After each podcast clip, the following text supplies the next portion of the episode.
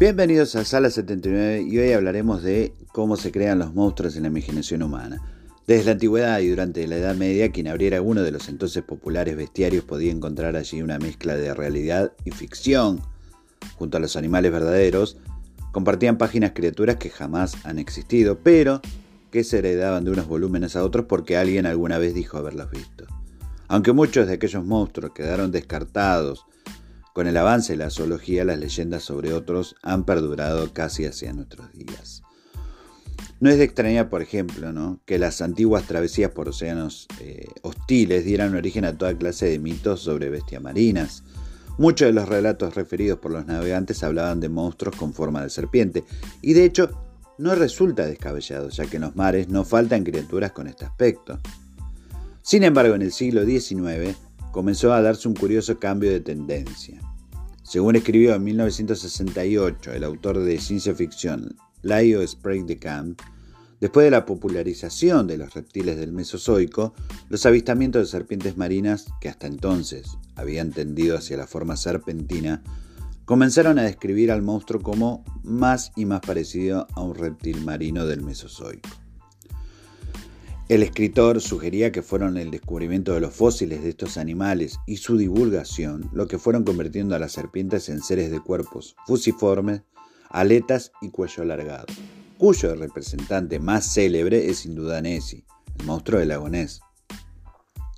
Recientemente, unos investigadores británicos, Paxton y Dar y Naish, decidieron someter a riguroso escrutinio la hipótesis de Sprague de Camp, es decir, si en efecto los presuntos monstruos marinos decidieron cambiar de forma para adaptarse a los cánones científicos de la época. Paxton y Nash reunieron multitud de informes antiguos sobre serpientes marinas y analizaron su evolución a lo largo del tiempo. En los últimos 200 años existe en efecto un declive en los informes de serpientes marinas serpentiformes y un aumento en la proporción de avistamiento de cuellos.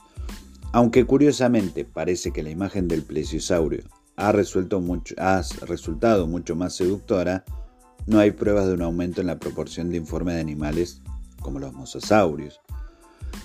Los dragones eh, también animales mitológicos que podría ser la combinación entre el miedo a las serpientes y la mitología fósil. Resulta curioso cómo las culturas tan diversas a lo largo y ancho del mundo han resultado a veces en patrones comunes cuando se trata de dar forma a los monstruos. Un ejemplo son los dragones que con una variedad de formas han estado presentes en la mayoría de las culturas, de oriente a occidente y de sur a norte. Un antropólogo de la Universidad Central de Florida, en el que exponía una hipótesis de la imaginería del dragón, nace eh, del miedo atávico de los humanos a la serpiente. Según datos citados por este antropólogo, el pánico a estos reptiles no entiende de diferencias culturales y está extendido incluso en aquellas regiones donde estos animales son raros. Según ha sugerido varios autores, probablemente la mitología de los dragones ha venido alimentada también desde antiguos eh, hallazgos de fósiles de dinosaurios y otros animales extintos, cuyo origen no podían determinarse en ese momento. Durante largo tiempo, por ejemplo, la medicina tradicional china ha empleado el llamado hueso de dragón o longu, que en realidad son huesos fosilizados de mamíferos extinguidos a los que la creencia popular atribuye propiedades curativas. Pero, aunque los asociemos a la antigua China o la Edad Media Europea, los dragones han pervivido en Occidente hasta tiempos más recientes. Entre 1702 y 1704, el médico y científico suizo Schauser emprendió extensos viajes por los Alpes con el fin de documentar su historia natural. Recogiendo las narraciones de los lugareños, este científico incluyó espléndidas láminas sobre los tipos de dragones que poblaban la región alpina en su obra Itinera Alpina Tria, patrocinada ante la Royal Society nada más y nada menos que por Isaac Newton. Otro patrón que se repite en distintas culturas es el de la sirena y el tritón, esos seres mitad humano y mitad peces. El griego Poseidón y el romano Neptuno tienen su antecedente en el dios babilonio Ea, cuyos 4.000 años de antigüedad atestiguan el largo recorrido del mito de nuestros primos acuáticos. A través del relato de la Odisea y del muy laxo filtro de la historia natural de Plineo el Viejo, las sirenas quedaron para siempre grabadas en la imaginación popular, posiblemente ayudadas por los avistamientos de manatíes y dugongos.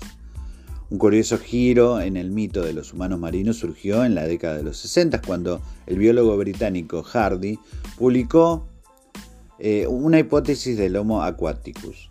Según esta idea, algunos ancestros del ser humano habrían llevado una vida más acuática que terrestre, lo que para Hardy explicaba ciertos rasgos peculiares como la escasez de vello, el bipedalismo o la grasa subcutánea semejante a la de ciertos mamíferos marinos. La hipótesis del simio acuático hoy perdura en un pequeño círculo de partidarios, pero es contemplada por la comunidad paleantropológica como improbable e incluso como una pseudociencia. Uno de los mitos también que aún perdura es la del Yeti o pie grande, ¿no? que podrían ser el eslabón perdido para la evolución humana. Tan incomprensibles que el folclore en distintas regiones del mundo eh, relatan otro patrón también en común, son seres eh, antropomorfos que representan nuestro lado más salvaje, hundidos en las selvas profundas o en las nieves perpetuas. El Yeti y Pie Grande se llevan el premio a la popularidad, pero están tan extendidos por el mundo que prácticamente no hay cultura que no haya originado sus propias versiones. El mito de esta bestia primitiva con aspecto humano ha tenido también sus buenos escarceos en la ciencia formal.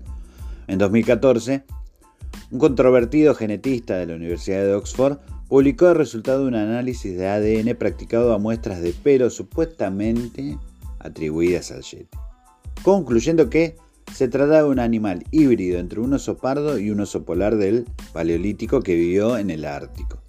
Sin embargo, estudios anteriores han descartado las conclusiones de este científico asignado, asignando al ADN eh, a ejemplares normales de oso pardo del Himalaya.